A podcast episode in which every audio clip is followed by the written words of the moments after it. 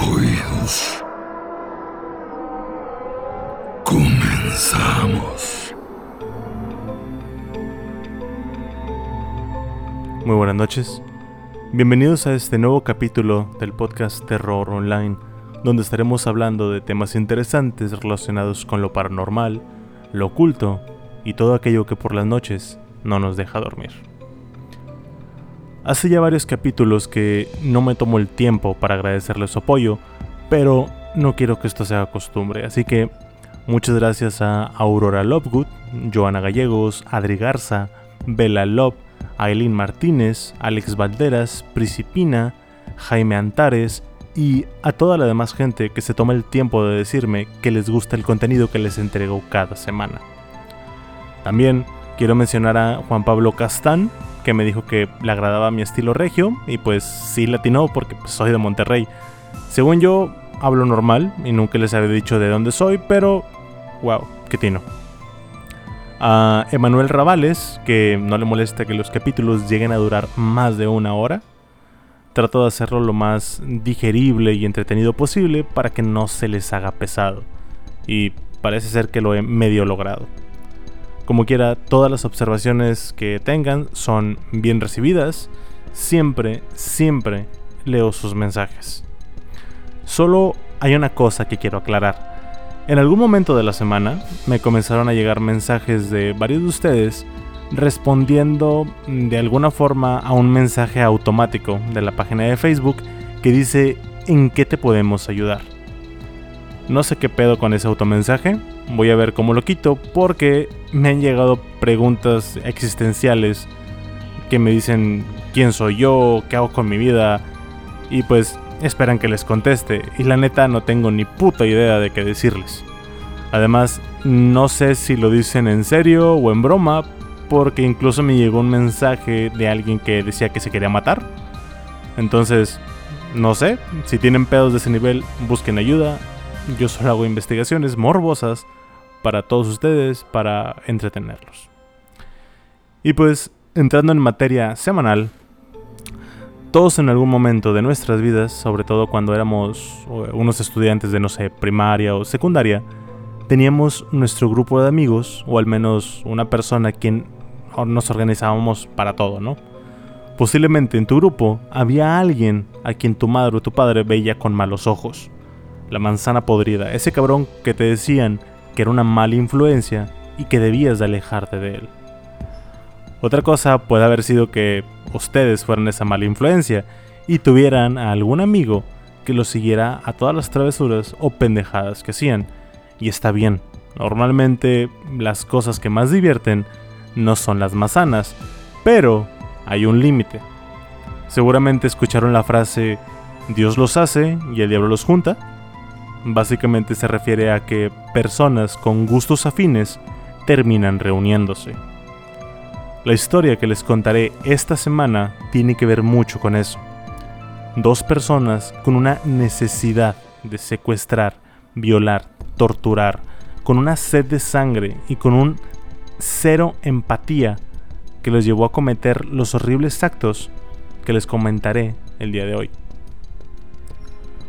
Con un excelente trabajo en equipo, una planeación a detalle y armados con una simple caja de herramientas y una unidad móvil de tortura, lo que hicieron es considerado como algunos de los crímenes más crueles y sádicos en la historia de los Estados Unidos. Sin más preámbulos, bienvenidos al capítulo número 25 del podcast Terror Online.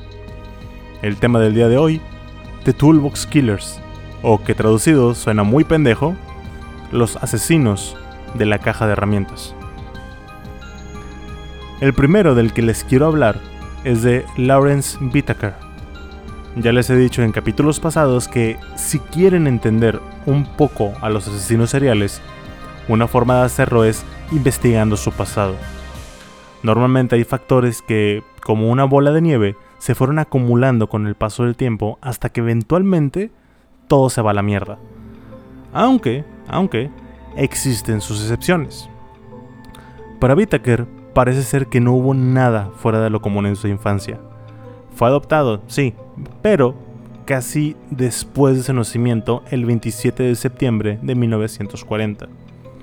El problema vino cuando se dio cuenta de que era adoptado. Eso significaba que su familia biológica no lo había querido y se comenzó a sentir abandonado.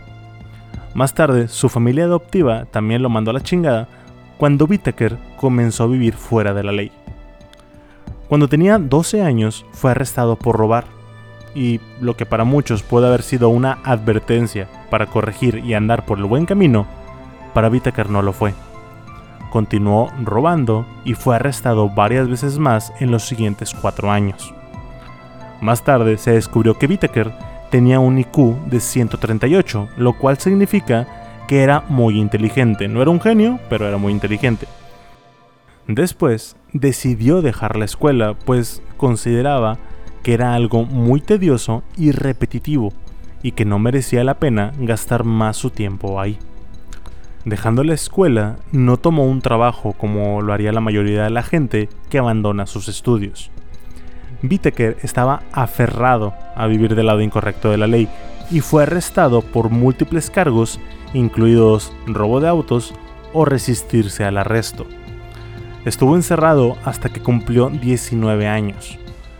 Esto no tuvo ningún impacto en él porque inmediatamente después fue arrestado por el FBI por huir con un auto robado y fue condenado en agosto del 59 a 18 meses de prisión. Debido a su buen comportamiento, salió después de un año. En diciembre de 1960 fue arrestado de nuevo por robo. Su juicio terminó en mayo del 61 con una condena de 1 a 15 años en la prisión estatal.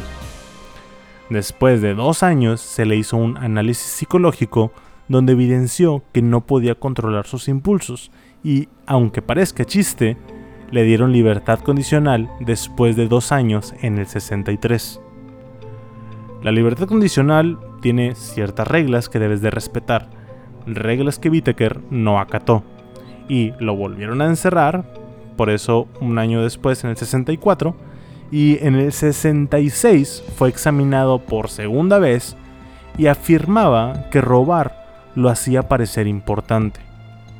Salió un año después en el 67. Poco tiempo más tarde fue arrestado por dejar la escena de un accidente y robar estando convicto. Le dieron 5 años, pero salió a los 3 en abril de 1970.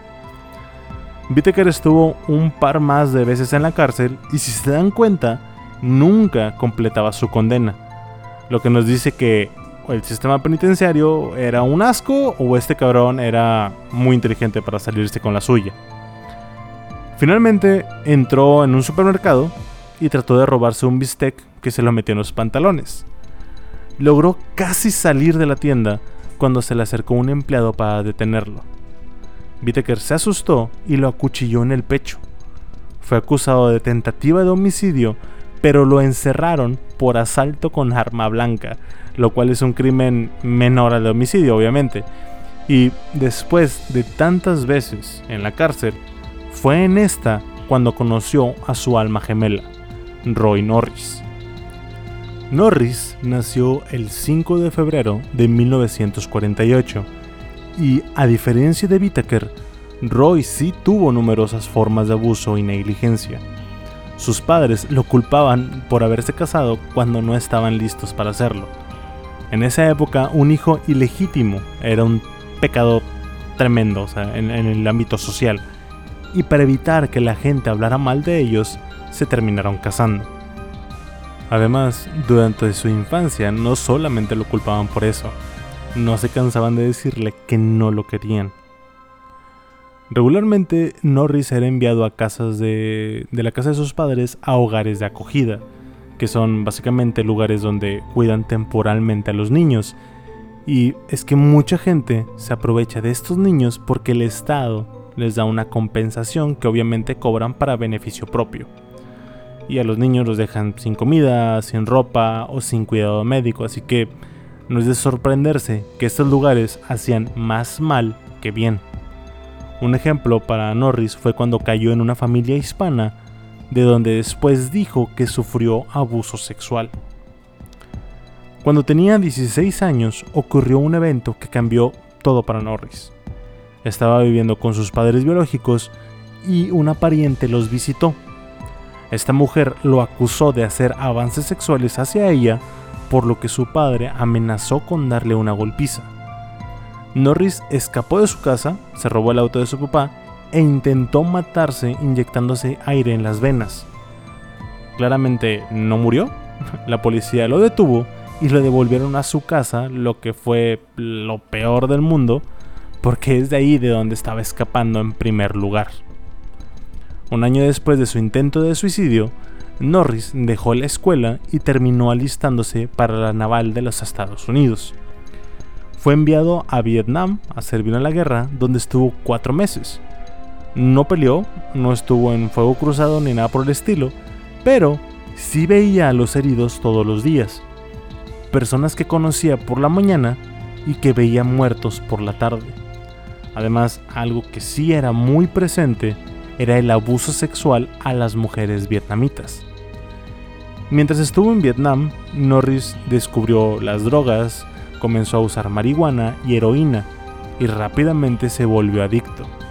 Ese mismo año fue enviado a los Estados Unidos y el uso de estas drogas lo llevó a la decadencia. Eventualmente fue vetado de la naval por atacar mujeres. Para noviembre de 1969, la vida criminal de Norris se inició cuando se metió a un taxi y trató de violar a la conductora. Fue arrestado rápidamente, pero lo dejaron ir. Así, literal. Tres meses después, en febrero del 70, Norris atacó a otra mujer, la trató de convencer de que lo dejara entrar a su casa y la mujer obviamente no lo permitió. Así que Norris se metió a la fuerza, pero por suerte la mujer había llamado a la policía antes de que él lograra entrar y llegaron justo a tiempo sin que Norris hiciera algún daño. Su siguiente ataque sexual fue en mayo. Norris había estado acosando a un estudiante de la Universidad Estatal de San Diego a la cual se le acercó todavía estando dentro del campus y usó una roca para golpearla en la nuca. La golpeó repetidamente hasta que la mujer cayó en sus rodillas. Norris se puso encima de ella y después azotó su cabeza contra la banqueta en múltiples ocasiones. La mujer milagrosamente sobrevivió y Norris fue arrestado y sentenciado a estar cinco años en el hospital estatal Atascadero así se llama, por problemas psicológicos. Cuando Norris fue liberado en el 75, se le pusieron 5 años más de libertad condicional y según se comprobó que ya no era un problema para los demás. Eso obviamente fue un supremo error de juicio porque tres meses después atacó de nuevo. Norris vio a una mujer de 27 años que caminaba hacia su casa le ofreció un aventón en su motocicleta, pero ella se negó. Norris se estacionó, la tomó de la bufanda que ella estaba usando, la apretó fuertemente la garganta y le dijo que la iba a violar. La llevó a unos arbustos donde llevó a cabo sus amenazas. La mujer reportó a la policía haber sido violada y un mes después Norris fue arrestado y enviado a la cárcel donde, ¿adivinan qué? Conoció a Whittaker. Whittaker era un ladrón y normalmente no era agresivo. Norris, por otro lado, no hacía más que cometer crímenes violentos. Usaba la violencia para llenar sus necesidades sexuales. Eran muy diferentes, pero tenían algo en común, y era que solo se preocupaban por ellos mismos y por lo que querían. Eventualmente se dieron cuenta que estaban dispuestos a hacer lo que fuera necesario para conseguirlo.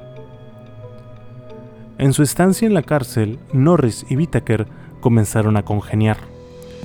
No se sabe a ciencia cierta quién fue el primero que abrió la caja de Pandora y comenzó a hablar de sus más oscuras fantasías. Norris le dijo a Whittaker que le excitaba ver el terror en los ojos de las mujeres cuando las violaba, y que esa era la razón por la que tenía un largo historial de crímenes sexuales, a pesar de ser constantemente capturado por eso. Whittaker le dijo que si alguna vez llegaba a violar a alguna mujer, se aseguraría de matarla, para no dejar testigos y que así hubiera menos posibilidad de que lo atraparan. Whittaker y Norris discutieron un gran número de planes para violar y asesinar a chicas adolescentes, y después de asegurarse del tipo de víctima que querían, comenzaron a pensar en el método de secuestro. Como ven, tenían tiempo de sobra para pensar en el plan perfecto. Día tras día hablaban de lo que harían y los mejores métodos para alcanzar sus metas. Ambos querían atacar y violar. Ambos acordaron en que matar a la víctima era lo mejor. Whittaker estaba muy ansioso de introducir métodos de tortura, pero a Norris no le importaba. Con tal de llevar a cabo la violación, él se daba por bien servido. Whittaker fue el primero al que le dieron libertad condicional el 15 de octubre de 1978. Volvió a Los Ángeles y comenzó a trabajar como maquinista en donde ganaba casi mil dólares mensuales, lo cual era un chingo de dinero. Whittaker comenzó con el plan tan pronto salió porque empezó a hacer migas con las adolescentes del barrio. Se aseguraba de siempre tener marihuana y alcohol en su cuarto, lo cual era como un imán para todas ellas. Estar rodeado de chicas jóvenes incrementaba sus fantasías, lo cual debió de ser demasiado difícil para él porque se tenía que controlar hasta que Norris saliera. Norris fue liberado el 15 de enero de 1979. Se mudó con su madre a Redondo Beach y comenzó a trabajar como electricista. Después de poco tiempo recibió una carta de Whittaker. A finales de febrero se vieron en un hotel y el plan se reavivó. Para este momento, Whittaker ya conocía el vecindario, las playas y a las adolescentes de los alrededores. El dúo dinámico aún estaba en fase de planeación. Whittaker tuvo la idea de usar una van para secuestrar a las chicas en lugar de un auto. Combinaron sus fuentes de ingresos y se compraron una van del 77 color plateado que no tenía ventanas en los costados y con una gran puerta deslizable, lo cual para Whittaker era una gran ventaja. Meter a una víctima que estuviera gritando y pateando por la puerta de una van era mucho más sencillo que hacerlo por la puerta de un auto convencional. Acondicionaron la parte de atrás de la van con una cama improvisada, un minibar para mantener las bebidas heladas y una caja de herramientas con una variedad de objetos que podían ser usados para dominar, mutilar, torturar y asesinar a sus víctimas. Incluía un mazo y la herramienta favorita de Vitakar, unas pinzas. Con todo esto listo, solo faltaba bautizar a la van. Whittaker decidió llamarla Murder Mac. Habían creado una unidad móvil de tortura tan mediocre que podían conducir sin llamar la atención. La camioneta perfecta para asesinos seriales. Por los siguientes meses hasta junio, Whittaker y Norris condujeron por la carretera acostumbrándose a la idea de secuestrar solían estacionarse cerca de las playas locales y coqueteaban con las chicas. Algunas de ellas dejaron que este par las fotografiara e incluso recogieron a cerca de 20 mujeres que dejaron ir. El propósito de esta rutina era el perfeccionar su plan. Estaban llevando a cabo sus métodos para ganar la confianza de las chicas y si era necesario, el meterlas a la fuerza a la van. La siguiente parte del plan era encontrar un lugar aislado donde pudieran llevar a cabo sus más oscuras fantasías y deshacerse de los cuerpos sin que los pudieran detectar. Condujeron a las afueras de la ciudad buscando la locación perfecta y cerca de abril, Whittaker y Norris encontraron un camino en las montañas de San Gabriel, un lugar remoto. Escogieron este lugar no solo por lo escondido que estaba, sino porque era un camino lleno de cañones y montañas, un lugar por el cual era muy difícil andar en pie y más aún en auto. Por lo mismo, hacía que el deshacerse de los cadáveres fuera sencillo, se podían colocar en una de las tantas zanjas que se formaban. El aislamiento hacía que fuera muy difícil que hubiera testigos y además Whittaker sabía que había muchos animales salvajes como osos negros, pumas y coyotes, y ellos podían también ayudar a deshacerse de los cadáveres. El plan fatal de este par estaba bien pensado y era preciso. Sabían que ofreciendo alcohol y marihuana a las chicas, muchas tendrían a entrar a la van por su propia cuenta. Después de todo, estaban en la edad de desafiar las reglas de sus padres, estaban chavas y se les hacía fácil. Whittaker y Norris se dieron cuenta de que las víctimas más fáciles eran aquellas que buscaban aventón en las carreteras o en lugares con poco tráfico. Además, nadie buscaría a una chica que por última ocasión fue vista pidiendo aventón. Para finales de julio del 79, la planeación había finalizado. No había nada que detuviera a Whittaker y Norris de ejecutar su plan. Tenían la van, la caja de herramientas, la locación perfecta y lo que parecía ser un método perfecto para secuestrar a las chicas. El plan se puso en marcha y trágicamente este se ejecutó satisfactoriamente con cinco chicas. El 24 de junio de 1979 encontraron a su primera víctima, una chica rubia de ojos azules llamada Lucinda Lynn Sheffer, de 16 años. Una chica buena que acababa de salir de una reunión de la iglesia y alrededor de las 7.46 de la noche fue vista por Norris y Whittaker mientras se dirigía a su casa. Aparentemente los dos hombres habían estado bebiendo y fumando marihuana, y cuando Lucinda captó su atención, Norris le dijo a Whittaker, Ahí está una pequeña rubia. Se detuvieron junto a ella y la trataron de meter a la van ofreciéndole marihuana y una ventona a casa. Esto había funcionado en sus tantas pruebas, sin embargo, ella se negó y prefirió seguir caminando. Se le adelantaron y se estacionaron a la vuelta esperándola. Cuando Lucinda se acercó, Norris la distrajo hablando un poco con ella, solo para arrojarla al interior de la van. Cuando cerraron la puerta, Whittaker subió el volumen del radio a tope para acallar los gritos de auxilio de la chica, probando que habían tomado en consideración cada detalle. Norris rápidamente ató a Lucinda de manos y pies y usó cinta para cerrarle la boca.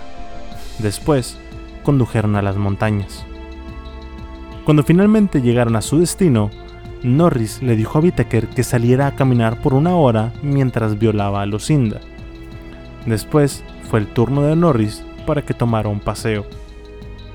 Repitieron esto varias veces y aparentemente cuando Norris la iba a violar por enésima vez, Lucinda preguntó si la iban a asesinar.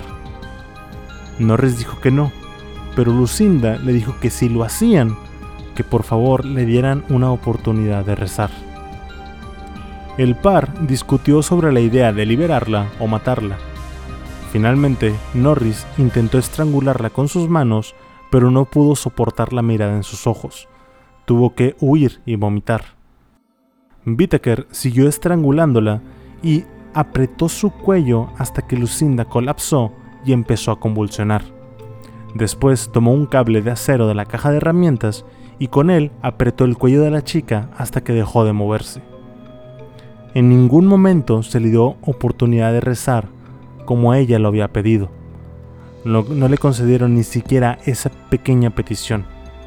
Envolvieron el cadáver en una cortina de baño y la lanzaron al cañón. Whittaker aseguró que los animales se encargarían. El 8 de julio de 1979 conocieron a su segunda víctima, Andrea Joy Hall, otra chica rubia de ojos azules de 18 años. Habían pasado dos semanas del asesinato de Lucinda cuando encontraron a Andrea pidiendo una ventona en la carretera.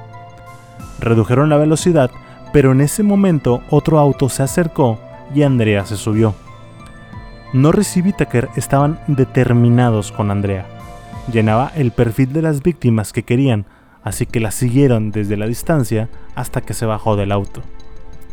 Esta vez cambiaron su método Norris se escondió en la parte trasera de la van porque querían que Andrea pensara que Whittaker estaba solo. Creyeron que sería más viable que confiara en un solo hombre que en dos. Whittaker se detuvo junto a ella y le ofreció una bebida fría. Era un día extremadamente caliente, así que la aceptó sin problemas. Andrea estiró la mano para tomar la bebida y en ese momento Norris salió de la oscuridad y aprovechó para jalarla al interior de la van. Como con Lucinda, a Andrea la ataron y amordazaron. De nuevo condujeron a las montañas y repitieron su rutina de violarla mientras el otro caminaba afuera. Cuando Whittaker la estaba violando por segunda vez, Norris creyó haber visto las luces de otro auto aproximándose. Whittaker sacó a Andrea del auto y le escondió en unos arbustos cercanos. Norris condujo la camioneta buscando el auto que creía haber visto y después volvió con su compañero. Decidieron adentrarse más a las montañas en caso de que hubiera alguien conduciendo por ahí. Subieron una colina y obligaron a Andrea a subirla desnuda. Después la forzaron a hacerle sexo oral a ambos y a posar para unas cuantas fotografías Polaroid. Whittaker le dijo a Andrea que le diera todas las razones que podía para convencerlo de no matarla. Ninguna lo convenció. Whittaker abrió la caja de herramientas y sacó un picayelos. Lo clavó en la oreja derecha, perforando todo en su camino hasta llegar al cerebro. La volteó y clavó el picahielos en su otra oreja. Esta vez jaló el arma homicida haciendo palanca hasta que el mango del picahielos se rompió, dejando el pedazo de metal dentro de su cráneo. Andrea increíblemente sobrevivió y estaba consciente. Whittaker terminó el trabajo estrangulándola con sus propias manos, y una vez muerta, la lanzó de un risco. La tercera y cuarta víctima fueron Jackie Doris Gillian y Jacqueline Leah Lamp, de 15 y 13 años respectivamente. Estaban cerca de una estación de autobús en Playa Hermosa el 3 de septiembre de ese mismo año. El dúo dinámico les ofreció a las chicas un aventón al cual desafortunadamente aceptaron. Una vez dentro de la van, se les ofreció marihuana y ambas aceptaron la oferta. Jackie y Lia se dieron cuenta rápidamente de que la ruta a la que la van estaba siguiendo era la equivocada. Se dirigían a las montañas. Protestaron sobre el cambio de ruta, pero Whittaker y Norris trataron de persuadirlas de que todo estaba bien. Usaron un montón de excusas, pero las chicas, a pesar de sus edades, sabían que algo andaba mal. Lia trató de recorrer la puerta para escapar, pero fue golpeada en la nuca con una bolsa llena de pesos de plomo. Estuvo inconsciente apenas unos momentos, pero fueron suficientes para que Norris pudiera someter a Jackie. Mientras Norris amarraba a Lia, Jackie recobró el conocimiento. Abrió la puerta y salió, pero Norris alcanzó su brazo y se lo dobló en la espalda. Conscientes de que esta pelea podía atraer testigos, Whittaker se bajó de la van y la golpeó en la cara hasta noquearla, y después le ayudó a su compañero a terminar de someterlas. Al igual que con las otras mujeres, Norris y Whittaker las llevaron a las montañas, con la diferencia de que las tuvieron captivas durante dos días. En este tiempo, sufrieron de repetidos ataques físicos y abuso sexual por parte de ambos. Estos dos cabrones tomaron turnos para dormir y así poder vigilarlas o a cualquier vehículo que pasara cerca de ellos. En algún punto, Whittaker hizo que Lia caminara a una colina y posara para tomarle fotografías. Cuando volvieron a la van, le dijo a Norris que se tomara fotos con Jackie vestidos y desnudos. Después tomó una cámara y se videograbó golpeando a Jackie y le dijo que gritara si sentía dolor. Después tomó un picahielos nuevo que le enterró en los senos y usó unos alicates para arrancarle los pezones. Cuando llegó el momento de asesinar a las chicas, Norris dijo que Jackie debía de ser asesinada rápidamente porque había sido cooperativa, pero Whittaker dijo que de cualquier forma solo se muere una vez. Jackie fue asesinada por estrangulamiento después de haber introducido el hielo por ambas orejas. Whittaker después sacó a Lia de la van y gritó, ¿Querías mantenerte virgen? Ahora morirás como una virgen. Después Norris tomó el mazo y la golpeó en la cabeza. Al caer, Whittaker la estranguló por un rato y creyó haberla matado, pero Lia abrió los ojos. Tirada en el suelo, Norris empuñó de nuevo el mazo y la golpeó en la cabeza en repetidas ocasiones hasta que ya no hubo nada más que golpear. Los cuerpos de ambas mujeres fueron arrojadas a un montículo de tierra. La quinta y última víctima fue Shirley Lynette Ledford, de 16 años. Ella esperaba a las afueras de una estación de gasolina buscando quién la llevara a su casa después de asistir a una fiesta de disfraces el 31 de octubre del 79. Cuando Norris y Whittaker se orillaron y se ofrecieron a llevarla, ella aceptó porque reconoció a Whittaker. Solía ir al restaurante en el que ella había estado trabajando medio tiempo. Tan pronto Shirley se subió a la van, le ofrecieron un poco de marihuana, pero se negó. Whittaker manejó hasta una calle aislada y Norris la amenazó con un cuchillo para que no se resistiera a ser atada. Cambiaron de lugares, Norris comenzó a manejar y después de una hora, Whittaker la desató y le quitó la mordaza. Comenzó a torturarla. Whittaker comenzó burlándose y cacheteando a la chica para después empezar a golpearla más fuerte mientras le gritaba que dijera algo. Cuando Shirley comenzó a gritar, Whittaker le pidió que gritara más fuerte. ¿Qué pasa? ¿No te gusta gritar? le preguntaba Whittaker. Shirley comenzó a llorar y a rogarle que no la tocara. En cambio, él le ordenó que gritara más fuerte y comenzó a golpearla con un martillo en los senos. Le infligió un daño inimaginable usando unas pinzas incluso mientras la violaba. Whittaker introdujo las pinzas en el interior de la vagina y el recto de Shirley, y ambos fueron despedazados cuando abrió y torció las pinzas estando en su interior. Todo esto fue audiograbado. Whittaker después cambió lugar con Norris, este le pidió a Shirley que gritara.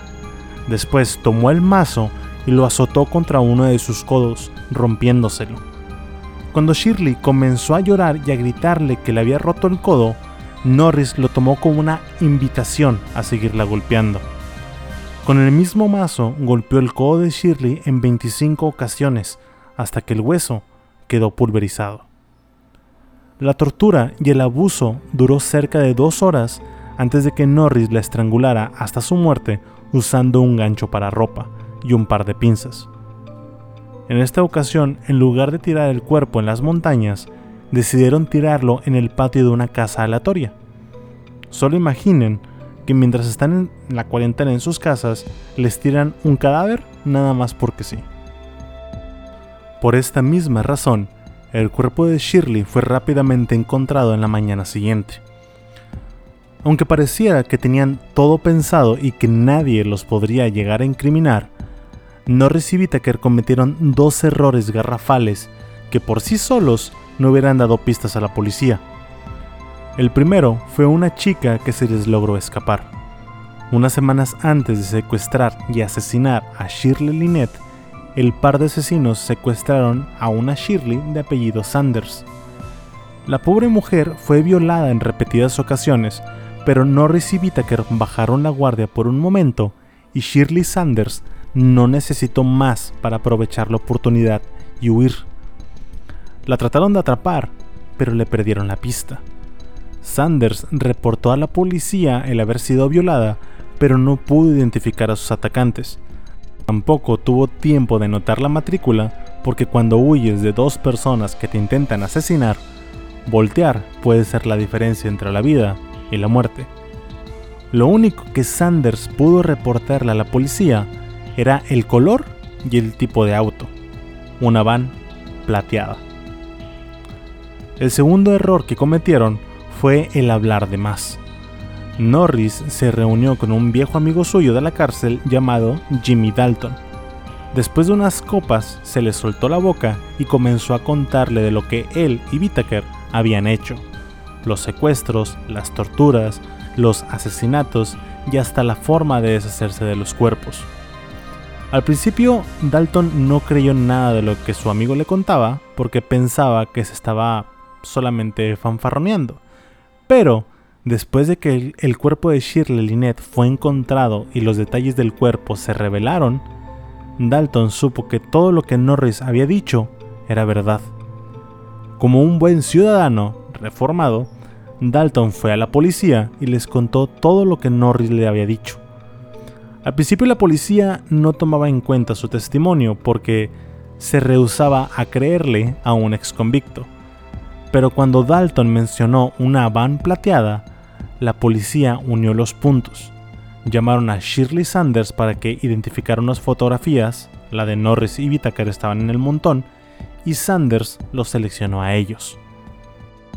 Armados con el testimonio de Dalton y la identificación de Sanders, el detective a cargo, Paul Bynum, arrestó a Norris y casi inmediatamente después a Whittaker, bajo cargos de sospecha de secuestro y violación de Shirley Sanders. Con ambos hombres en prisión preventiva y la policía investigando sus domicilios y la van, no tardaron en darse cuenta de lo que este par había estado haciendo. Norris fue cuestionado por la violación de Shirley Sanders, la chica que se les escapó, y después le preguntaron por los asesinatos que le había contado a Dalton. Al principio negó cualquier relación con estos crímenes, pero una vez que se mostró la evidencia, comenzó a confesar aunque trató de adjudicarle todo a su compañero Whittaker.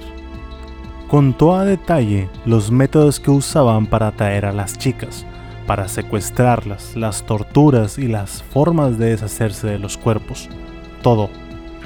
Norris aseguró que con cada víctima el nivel de violencia de Whittaker se hacía cada vez más grande. Aseguró que la última chica, Shirley Lynette Ledford, rogó para que la mataran y así terminar con su sufrimiento.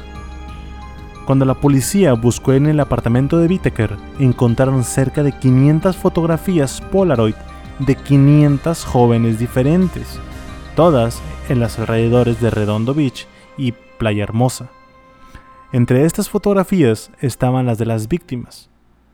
La policía también encontró algunas botellas con ácido, los cuales Norris explicó que planeaban usar para torturar a su siguiente víctima.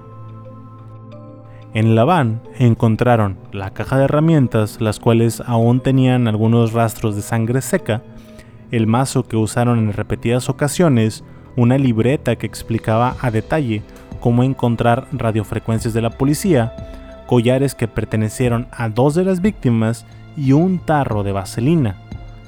La pieza de evidencia más perturbador que encontraron fue la pista de audio en cinta que se grabó del asesinato de Shirley Lynette Ledford. Su voz fue identificada por su propia madre. Después de confesar a la policía, Norris aceptó ayudarlos a encontrar los cadáveres de las víctimas en la montaña de San Gabriel, aunque los cadáveres de Lucinda Sheffer y Andrea Hall no fueron encontrados donde Norris dijo que estarían lo que se pudo haber debido a muchos factores, como por ejemplo los animales salvajes, tal y como Whittaker había predicho. El 9 de febrero de 1980, los restos óseos de Jacqueline Leah Lamb y Jacqueline Gillian fueron descubiertos cerca de un río seco en el fondo del cañón. Cuando el cráneo de Jackie fue encontrado, el picahielos aún seguía incrustado en el hueso. A pesar de no contar con todos los cadáveres, la policía tenía suficiente evidencia para llevar esto a la corte, bajo cuatro cargos de homicidio en primer grado y uno en segundo grado. Norris fue el primero en ir a juicio, y como se declaró culpable, su caso se resolvió rápido. Sin embargo, Whittaker se declaró no culpable, y fue durante su juicio que el verdadero horror de sus acciones se volvió de conocimiento público. A Norris se le ofreció un trato. Tenía que testificar en contra de Whittaker y el fiscal le ofrecía el no buscar la pena de muerte ni la cadena perpetua sin posibilidad de condicional. Norris no se la pensó dos veces y aceptó. Después de todo, ¿por qué habría de ayudar a su compañero de crimen? No eran amigos ni le debían ningún tipo de lealtad. No eran más que dos hombres con fantasías en común. Además, esto le ofrecía una oportunidad para culpar a Whittaker de todo. De nuevo, se evidenciaba que Norris no se preocupaba por nadie. No se preocupó por sus víctimas ni por su compañero, solo le importaba él. Su sentencia fue pospuesta para el 7 de mayo. El oficial de libertad condicional revisó el caso de Norris para que la corte tuviera en cuenta la posibilidad de la condicional en el futuro. Finalmente, este dijo que no veía en Norris un arrepentimiento real, ni que sentía una pizca de compasión por las víctimas y las horribles torturas que les causaron. A opinión del oficial de condicional, Norris era un compulsivo cuando de infligir daños se trataba, y concluyó su revisión diciendo, puede considerarse de manera realista como un sociópata extremo, cuyo patrón de comportamiento depravado y grotesco está más allá de la rehabilitación. Sin embargo, Norris fue sentenciada a 45 años de prisión con posibilidad de libertad condicional. Whittaker fue enviado a juicio el 19 de enero de 1981. El testigo principal iba a ser Norris y pasó al estrado el día 22 de ese mes para dar su testimonio sobre lo que él y su compañero habían hecho. El abogado de Whittaker trató de atribuirle toda la culpa a su compañero Norris. Alegó que él había llevado a cabo todos los asesinatos y que lo que más le excitaba era el ver las caras de las chicas llenas de terror antes de asesinarlas. Cuando dijo esto, levantó para la corte y el jurado una fotografía Polaroid donde se podía ver la cara de Andrea Hall muerta de miedo. También alegó que las chicas sí habían tenido contacto con Whittaker, pero de otra manera. El abogado dijo que todas las chicas habían estado con su cliente porque éstas le ofrecieron favores sexuales a cambio de dinero y que las fotografías iban incluidas en el paquete. El juicio de Whittaker se alargó por tres semanas más y los argumentos finales se dieron el 10 de febrero. El fiscal se dirigió al jurado diciendo que no podía más que pedir la pena de muerte para Whittaker y que lamentaba el que no hubiera una manera legal de asegurarse de que sufriera en la misma medida lo que había hecho a estas chicas. Los cargos por los que sentenciaron a Whittaker fueron 5 cargos de asesinato en primer grado, 5 de secuestro, 9 cargos por violación, 1 por sodomía, 2 cargos por copulación oral forzada, 1 por conspiración para cometer asesinatos en primer grado y 3 por posesión ilegal de armas. Lo siguiente era que el jurado decidiera la sentencia que recibiría Whittaker. El 19 de febrero, el jurado comenzó a deliberar la sentencia apropiada y les tomó apenas una hora y media antes de que decidieran el destino de Whittaker. Sentencia: pena de muerte. Al recibir la sentencia, Whittaker no mostró ningún sentimiento y el juez incluso dijo que si su sentencia se convirtió en tiempo en prisión, le tomaría 199 años y 4 meses salir libre. Como se esperaba, Whittaker apeló su sentencia argumentando que había habido errores en los procedimientos del arresto. Cuestionó qué tan válidas habían sido las órdenes de la policía en buscar en su cuarto y en la van y apeló diciendo que incluso habían contratado a una mujer para dar falso testimonio al inicio del juicio. El 22 de junio de 1989 se rechazó la apelación y se fijó la ejecución para el 29 de diciembre de 1989. Whittaker volvió a apelar.